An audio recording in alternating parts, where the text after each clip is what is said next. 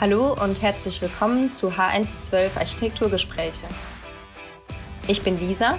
Und ich bin Miriam und wir begrüßen euch zu einer neuen Folge des Architektur Adventskalenders.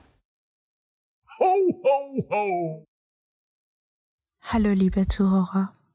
Ich bin Tara und heute öffnen wir das elfte Türchen unseres Architektur Adventskalenders. Unsere Fantasie ist hungrig. Deshalb mögen wir fast alle organische Form, der uns nicht drängt, sondern uns bewegt. Eine Form, die so stark ist, dass unsere Wahrnehmung der Welt gestaltet. Damit fange ich an, euch Alvar Aalto, der als Vater des Modernismus sowie als Pionier der finnischen Architektur bekannt ist, vorzustellen. Aalto gehörte der Generation an, die sich nach dem Ersten Weltkrieg vorgenommen hatte, eine neue, bessere Welt zu schaffen.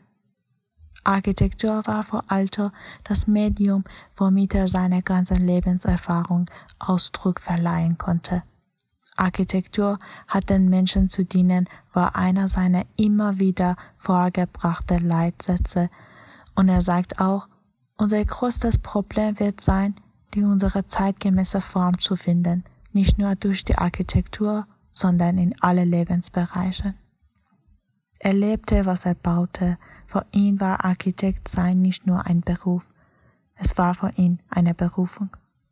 So wie er für seine Person eine Ganzheit anstrebte, so fasste er auch jedes Bauwerk als eine Ganzheit auf. Darum umfasste für ihn die Architektur alles vom Städtebau bis zum kleinsten Accessoire. Es gab nichts, was nicht durchdacht sein musste, um zu totaler Synthese, wie er es selbst bezeichnete, zu gelangen.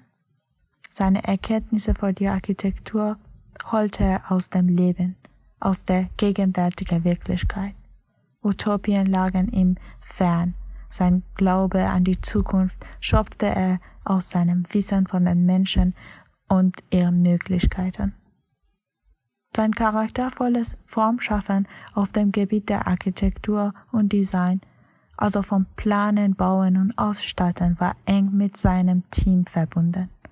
Ab 1925 war sein Werk auch mit dem Namen seiner Frau, der Architektin Aino Masio, verbunden.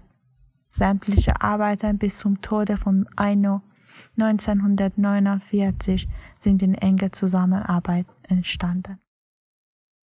Am 1936 zeichnete Alto die Originalentwürfe einer Glaswarenkollektion zur Teilnahme an einer Designwettbewerb von Itala Design. Die fließenden Kurven gewannen die Ausschreibung und bezauberten im Sommer 1937 die Besucher der Pariser Weltausstellung. Alter nannte seine Entwurf Lederhose einer Eskimo-Frau. Ob er sein Objekt wirklich nach ihnen formte, bleibt ein Geheimnis.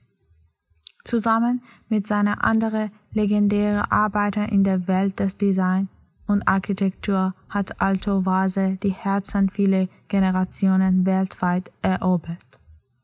Seit über mehr als 70 Jahren wird das weltweit kultige Glasobjekte in Italien von Hand gefertigt. Jede einzelne Alto Vase benötigt 30 Stunden Arbeit von sieben Glasbläser in zwölf Arbeitsschritte bei Temperatur von 1100 Grad Celsius. Jede Vase hat eine einzigartige Form und Bewegung, eine Bewegung, die uns auch bewegt und nie aufhört. Alto hat uns gelehrt, die formale Eigenschaften eines Produkts experimentell abzutasten und danach die konstruktiven Möglichkeiten im Detail zu lösen. Diese Synthese aus Experiment und Konstruktion ist typisches Merkmal von Altos Design. Wichtig ist aber auch Altos Verhältnis zu den Pionieren auf dem europäischen Kontinent. Dem Designwerk Altos werden hier also die Vorfahren vom Maschinenzeitalter bis in die 50er Jahre dieses Jahrhunderts vorangestellt. Die Pioniere der 20er Jahre wählten Stahl als Gestaltmaterial. Alto hat mit dem Material Holz das technisch notwendige und gefühlmäßige Äquivalent geschaffen. Ich bin für Berlin das, was Ernst May für Frankfurt ist. Wer bin ich?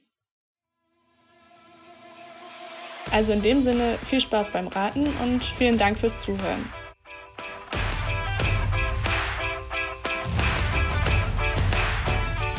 Dieser Podcast ist eine Produktion der Fachrichtung Architektur der Hochschule Mainz.